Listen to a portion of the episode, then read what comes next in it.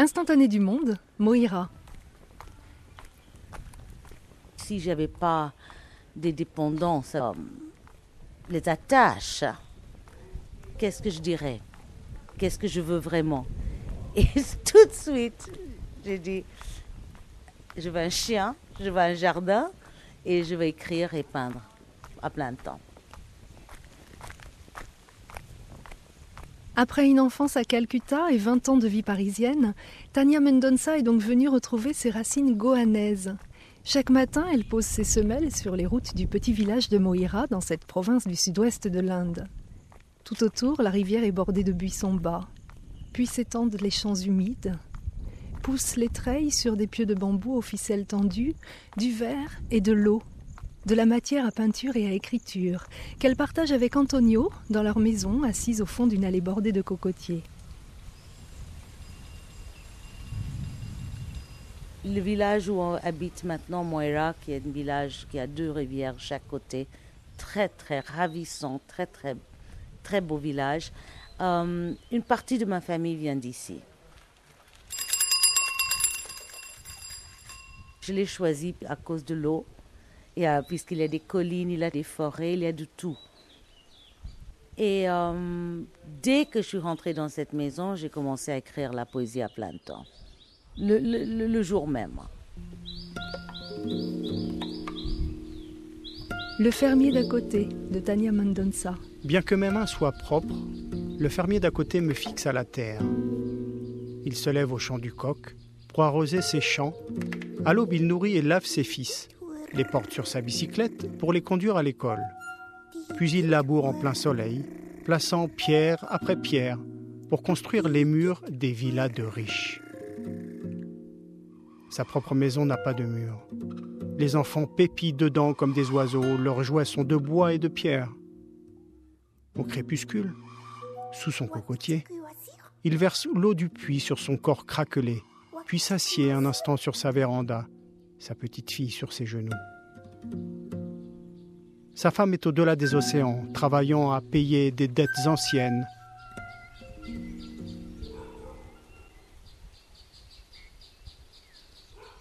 Je suis sûre que moi, je ne pourrais pas écrire en ville. Maintenant que j'ai passé dix ans à Goa dans la verdure, je suis euh, plus du tout habituée à vivre en ville.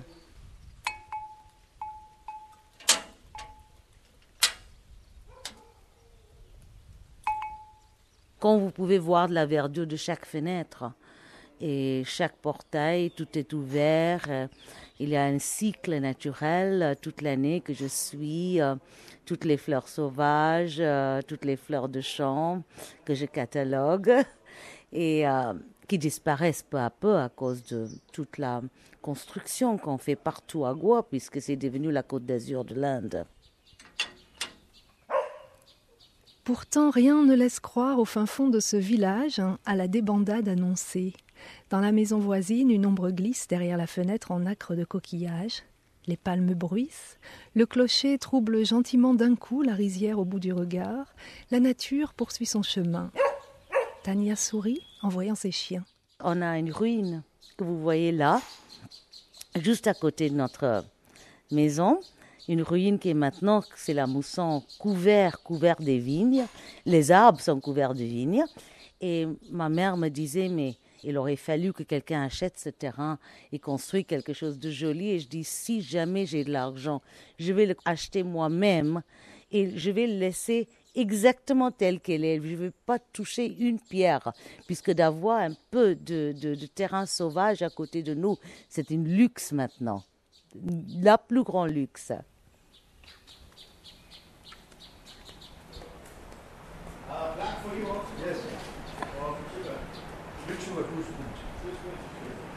À Moira, Tania écrit et elle vit aussi beaucoup. Avec la tasse de café noir arrive un gâteau et une tarte maison. La table de la cuisine a des allures d'arche de Noé, essentielle au cœur de ce monde. Chargée comme un navire, un bouquet de fleurs sauvages en poupe. Sur les murs, une affiche géante de confiture bonne maman confirme la gourmandise inscrite comme art de vivre en ces lieux. Partout, les fleurs timides s'épanchent dans des verres, les rideaux de coton blanc volettent, les chiens s'étendent sur le carreau frais. On vit beaucoup à l'écart. Hein. On a beaucoup, beaucoup de gens qui viennent à la maison, mais euh, on sort peu. On aide euh, le, fermier qui vit à côté de chez nous avec ses enfants, sa femme est ailleurs. En retour, il nous donne des légumes de ses champs par la fenêtre de la cuisine. On sort la dame qui habite l'autre côté, qui est seule, qui est très âgée. Elle m'emmène des roses tous les matins de son jardin, puisque moi, j'ai pas de succès avec les roses. Et euh, on marche dans le village. Il y a les, choses naturelles, mais oui, avec les rivières, avec les, arbres, euh, les variétés, avec les collines, avec... Antonio et Costa. C'est ça. Et avec euh, important les silences ici, les sons de, de, le vent, les sons de la, quand pluie ici, le temps de mousson, c'est ça spécial. Dans la vie d'une artiste, c'est ça consiste surtout à ne rien faire. Juste de, regarder. Euh, de regarder. Ça veut dire un, écrivain, écrivain qui écrit des romans travaille beaucoup plus à, une période de réflexion et ensuite on travaille sans cesse. Mais, si vous êtes peintre ou si vous êtes poète, beaucoup de temps on passe à, juste à regarder, à rester un endroit et juste à regarder et construire dans sa tête. Sorry.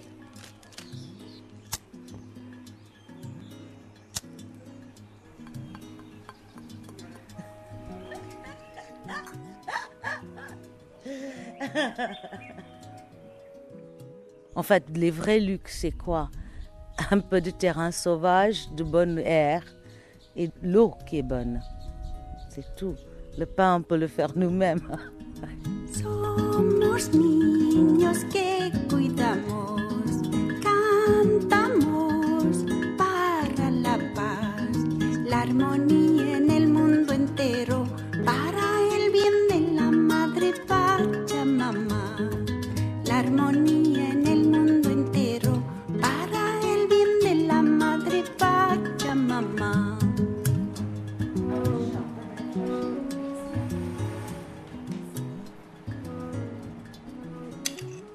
Instantané du Monde s'invite dans la cuisine de Tania Mendonça.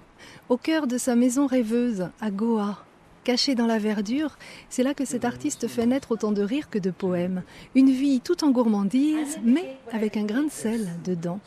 I, I bake, I love baking. J'adore, j'adore, j'adore faire euh, la pâtisserie. Ma mère a écrit cinq livres de cuisine, mais toute ma vie à Paris, j'ai jamais cuisiné puisque tous mes amis étaient des superbes cuisiniers. Et, donc, je n'avais pas besoin de le faire. Euh, mais quand je suis rentrée en Inde et quand j'ai enfin eu mon cocker Joshua, c'est pour lui que j'ai commencé à cuisiner. Et comme il adore la pâtisserie, j'ai commencé à cuisiner pour lui et maintenant, euh, maintenant j'en fais tout le temps. les amis en profitent. Donc j'ai jamais cuisiné pour un homme, mais c'était pour un chien. L'homme, Antonio, a déjà dévoré sa tarte arrosée de café noir et laisse traîner ses yeux de peintre sur le camailleux de gris du ciel de mousson. Lui aussi a le sourire facile et l'amour du détail, se figeant sous une corniche du toit, le nez en l'air.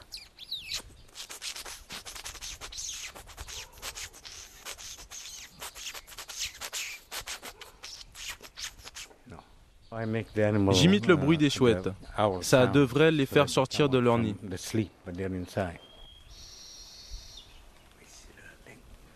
Le grand silence. Toujours.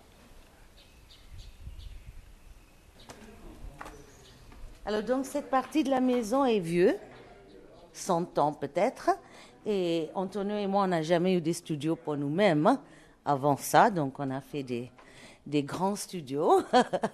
donc Antonio fait de la peinture. Et voilà où il travaille. C'est de la peinture abstraite et euh, des couleurs assez douces puisqu'il a passé beaucoup de temps au Canada, au moins 30 ans. Oui. Ce ne sont pas des couleurs tropicales. Hein, c'est des couleurs douces, des couleurs très subtiles, euh, palette euh, de la palette indienne.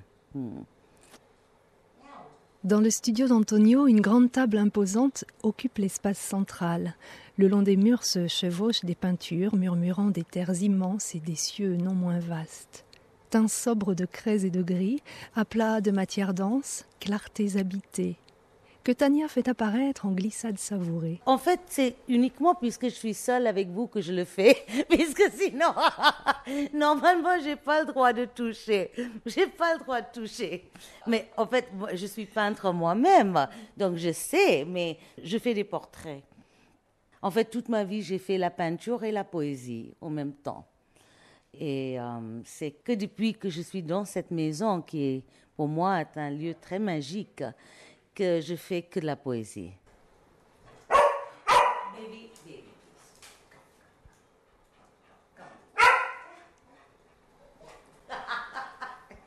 yes, yes, yes. Yes, yes, yes. Everywhere I go,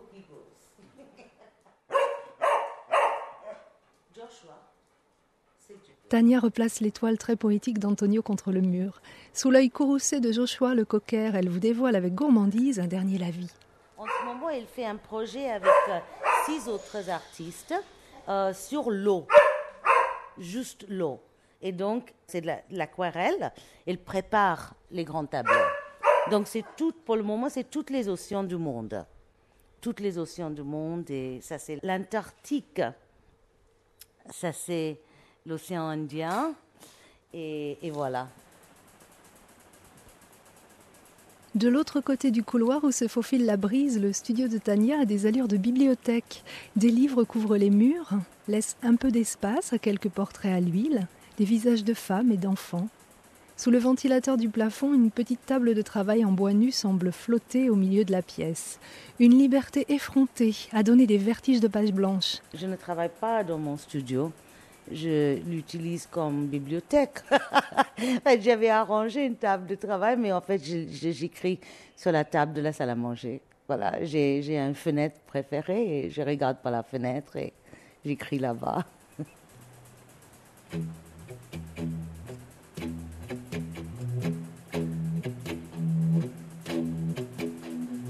En fait, il a, il a vu tellement de choses ces deux dernières années qu'on a craqué et on a mis euh, la climatisation, mais que dans mon studio. Donc, nous deux, Antonio et moi, et tous les animaux, deux chats et deux chiens, dorment là-dedans.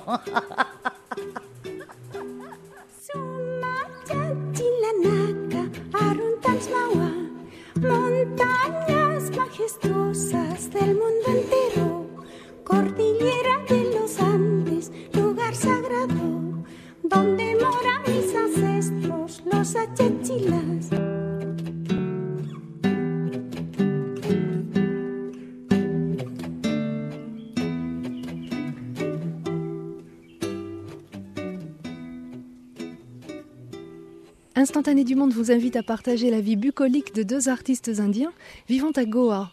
Dans leur petit village de Moira, où s'entrecroisent deux rivières, Antonio peint et Tania écrit des poèmes. La vie douce Peut-être, pas seulement. Pas tourné vers un nombril satisfait de tarte aux fruits. Le regard des deux artistes se pose aussi juste à côté, faisant naître des œuvres suaves et acides. Voilà la grande maison, ma voisine à côté. Énorme maison. La dame qui vit seule dans la grande maison est aussi vive qu'un moineau. La châtelaine de Moira de Tania Mendonça. Bien qu'elle ait dépassé le temps à partir des 70 ans dictés par la Bible. Elle volette dans son jardin pour voir si tout va bien, arrosant et semant comme depuis 50 ans. Les peines et les joies de la vieille maison sonnent maintenant comme un air familier. Les fantômes sont bien aimables.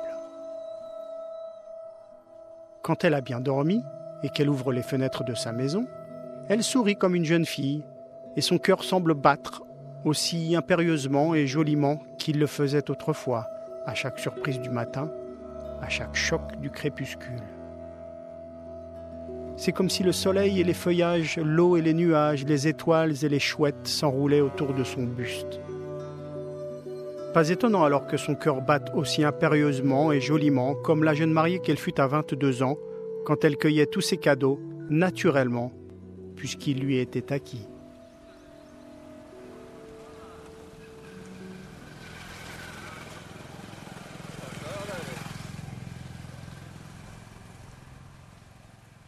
La silhouette de la voisine repasse encore derrière les persiennes de nacre.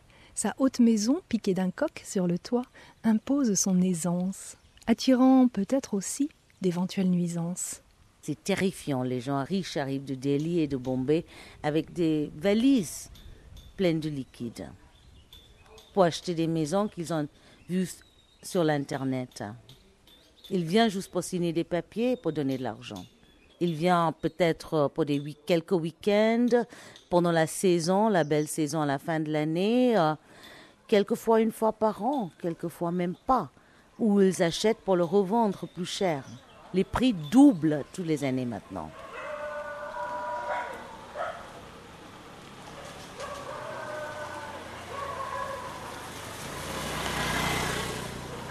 Ça change la communauté. Les gens qui auront pu travailler dans les petites industries qu'on aurait pu créer au village deviennent des domestiques, gardent les portails, euh, deviennent des chauffeurs. Ça bascule toute la vie intime d'une petite communauté. Il est là, le grain de sable dans la belle ordonnance d'une vie poétique, idyllique. Tania et Antonio auraient pu fermer les yeux et reprendre un peu de gâteau au chocolat avec leur café. Mais ces deux-là ont un côté grain de sel, derrière leurs abords tout sucre et tout miel. On propose des choses en créant des petites industries au village, en, mettant à l'écart euh, les grosses immobiliers.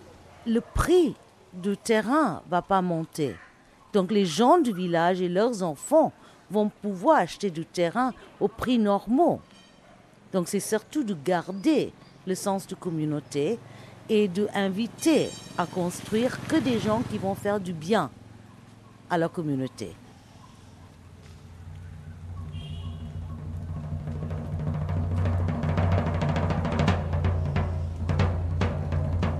On construit des villages chacun avec une piscine et on a des problèmes d'eau déjà euh, et ça s'appelle gated communauté. Ça veut dire gated, ça veut dire déjà il y a un mur autour, il y a un portail. Ça veut dire on met le village à l'écart. Et ils ont des, la pub en disant viens vivre au cœur d'un village typiquement goanais. Avec ces photos des villas avec des piscines, des gyms et des saunas. Ça n'arrive pas à l'esprit qu'en construisant ce genre de choses au cœur d'un village typiquement goanais, le village ne restera plus, ne sera plus la même chose. Et si on a six installations comme ça au village, ça va détruire le village entièrement.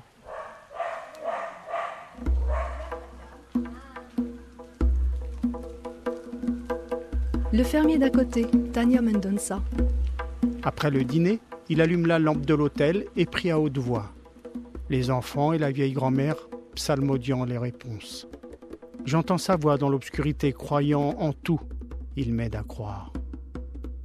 Dans le silence de la nuit, toute la maisonnée est repliée sous son aile. La lampe brille encore. L'écho de ses prières se répercute en cercle autour de sa maison délabrée. Moi, je prie pour que rien ne change, pour que ce petit îlot de foi à mes côtés soit préservé des déluges du monde, et que cette lampe continue de déverser sa simple bénédiction sur moi dans les temps troublés qui viennent.